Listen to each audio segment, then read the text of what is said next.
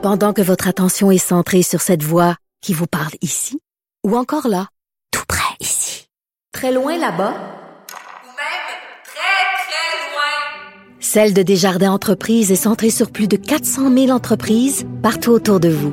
Depuis plus de 120 ans, nos équipes dédiées accompagnent les entrepreneurs d'ici à chaque étape pour qu'ils puissent rester centrés sur ce qui compte, la croissance de leur entreprise.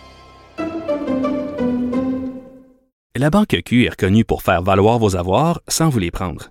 Mais quand vous pensez à votre premier compte bancaire, tu sais, dans le temps à l'école, vous faisiez vos dépôts avec vos scènes dans la petite enveloppe.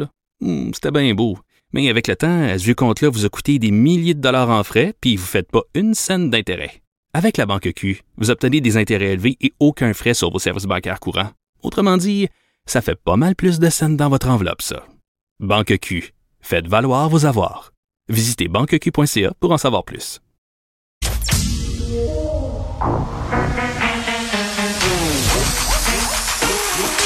Elle a une opinion sur tous les sujets. Pour elle, toutes les questions peuvent être posées. Geneviève Peterson. Cube Radio.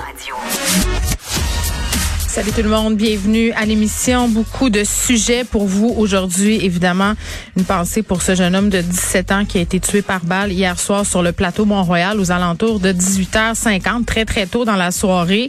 Euh, puis tu sais, euh, puis quand ça arrive dans un quartier comme ça, on dirait que je sais pas pourquoi là, puis c'est vraiment zéro correct de penser ça, mais ça nous fait plus peur, tu sais, parce que c'est proche de chez nous, parce que c'est pas dans des quartiers réputés comme étant des lieux où de la violence armée se passe. Je le répète là, c'est vraiment très très poche de penser comme ça, mais je voyais des réactions sur les médias sociaux, les gens qui étaient euh, beaucoup plus inquiets que d'habitude, tu sais, et beaucoup plus peut-être touchés même, euh, malgré que bon, euh, parce qu'évidemment ce jeune Amir euh, Benayad, qui est décédé hier, euh, ben c'est pas le premier hein, à perdre la vie par arme à feu à Montréal. On, à Montréal, pardon, on a eu Myriam euh, Bendawi, euh, Annie Wadi, Janaï Deboel-Bailey, puis Thomas Trudel. Puis déjà là, quand Thomas Trudel est décédé, il y avait un peu euh, un malaise, là, c'est-à-dire la façon dont la nouvelle était couverte, même les réactions politiques étaient beaucoup plus entre guillemets grandes selon la famille des autres victimes. Il y avait même euh, bon euh, de la famille qui était sortie là dans un autre cas pour dire ben nous il y a personne qui est venu aux funérailles et tout ça. Donc tu sais on dirait que quand ça se passe près de chez nous qu'on s'associe plus euh, ça nous touche plus puis moi je nous invite à réfléchir à ça. Aujourd'hui pourquoi on est toujours plus euh, interpellés quand quelqu'un nous ressemble, quand ça se passe dans un quartier qui nous ressemble, dans un milieu qui nous ressemble, parce que tous ces événements-là, ça touche des jeunes euh, et ça devrait nous préoccuper, que ces jeunes-là soient liés ou pas hein, à des gangs de rue. Pour l'instant, cette jeune victime-là de 17 ans, Amir Benayad, ce qu'on dit, c'est qu'il n'y aurait pas de lien avec les gangs de rue. C'est ce que pas non plus connu de la police. Mais voilà, tu sais, même si ce sont des jeunes, euh, entre guillemets, qui ont des activités criminelles ou qui fréquentent des personnes lourdes, je mérite pas plus que les autres de décéder par arme à feu. On a assez fait d'entrevues là-dessus, là, sur ce qui mène les jeunes à se joindre à ces groupements-là, à se procurer des armes à feu. Là, je voyais la mairesse Plante offrir, évidemment, ses condoléances à la famille, dire que le SPVM allait faire enquête pour comprendre la tournure des événements. Là, je lisais un peu dans différents journaux des voisins, une garderie tout près aussi. Bien entendu, là, ce genre d'inc- d'incident-là qui se multiplie, pardon, à Montréal. Et là, les oppositions qui sont un peu... euh, ben, je, dirais pas profitent de l'occasion, mais en même temps, c'est leur travail de le faire, euh, de dire que, bon, dans un contexte de hausse des fusillades à Montréal, euh, Projet Montréal procéderait pas finalement à autant d'embauches de policiers qu'on l'aurait promis au départ, là, 60 au lieu de 250, ça a été souligné par les oppositions, mais vraiment, c'est très, très préoccupant ce qui se passe à Montréal au niveau des armes à feu, là, ce jeune homme-là de 17 ans qui a perdu la vie hier sur le plateau Mont-Royal. D'une tristesse sans nom et bien évidemment, là, condoléances à sa famille, à ses amis, à ses proches. Euh, du côté pandémique, tous les adultes qui sont admissibles à la troisième dose aujourd'hui, on va faire un retour euh, sur le point de presse d'hier, bien entendu.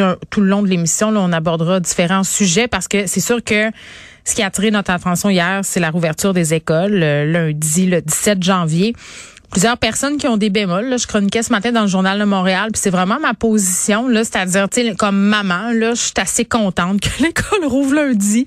Je passais la semaine à vous dire que c'était dur de concilier le travail, de concilier l'école à distance, mais mon côté citoyenne, si on veut, euh, a beaucoup de questions, puis vous en avez aussi beaucoup des questions Tu sais, j'entendais le ministre Roberge dire que l'air dans les écoles, c'était correct si on ouvrait les fenêtres. Oui, mais encore. Tu sais, il y a toute la question des tests rapides aussi au secondaire. Pourquoi on distribue seulement des tests aux primaires? La question des masques, la question aussi du nombre de jours dans lequel un élève devra se placer en isolement s'il teste positif à la COVID-19. Euh, puis je le répète, là, on semble vraiment être dans une logique d'advienne que pourra.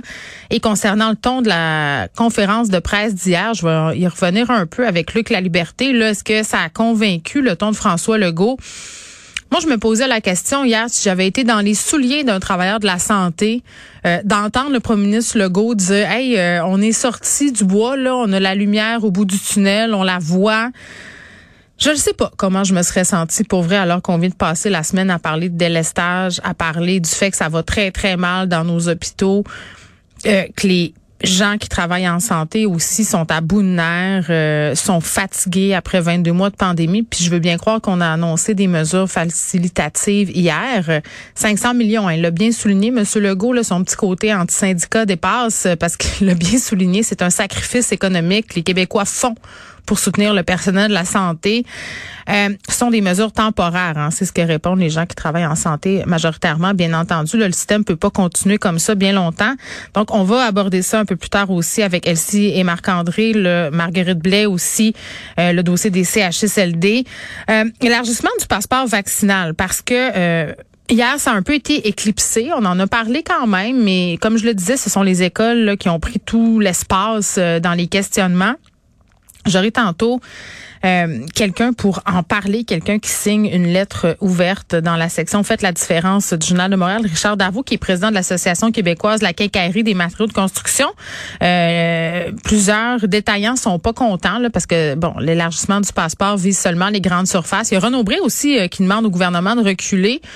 J'ai hâte de l'entendre, Monsieur Darvaux, parce que honnêtement, je comprends qu'au niveau du commerce au détail, il y a eu de larges impacts là, ont été très très très touchés par la pandémie la pénurie de main-d'œuvre, le commerce au détail qui est en crise au Canada, la largeur du Canada. Mais, tu sais, honnêtement, combien ça représente de monde, les non-vaccinés? qui rentrent dans leurs établissements. Je veux dire, c'est pire que ça de mettre quelqu'un à porte pour checker le passeport vaccinal. Je le sais pas. Je trouve peut-être qu'on se plaint un peu puis qu'on hein, justement là, on a peu de considération pour les conséquences de tout ça. je pense que l'important c'était de d'élargir le passe vaccinal puis c'est d'ailleurs ce qu'on avait discuté avec une bioéthicienne avant d'imposer une compensation santé, peut-être réfléchir à restreindre encore plus les droits des non vaccinés et vraiment euh, puis avant d'aller euh, à Nicole Gibault, je vous dis, parlant de personnes non vaccinées, ça a été aussi un sujet cette semaine. Puis j'attendais un peu pour, pour voir un peu si on pouvait trouver quelqu'un qui était pas vacciné, mais qui n'était pas anti-vax. Parce que on met toujours tout le monde dans le même panier. Hein? Et euh, il y a José qui va venir nous parler un peu plus tard à l'émission. José n'est pas vaccinée, mais ce n'est pas parce qu'elle est anti-vax. Son objectif, c'est d'y aller, mais il y a quelque chose qui en empêche. Et je trouvais ça important qu'on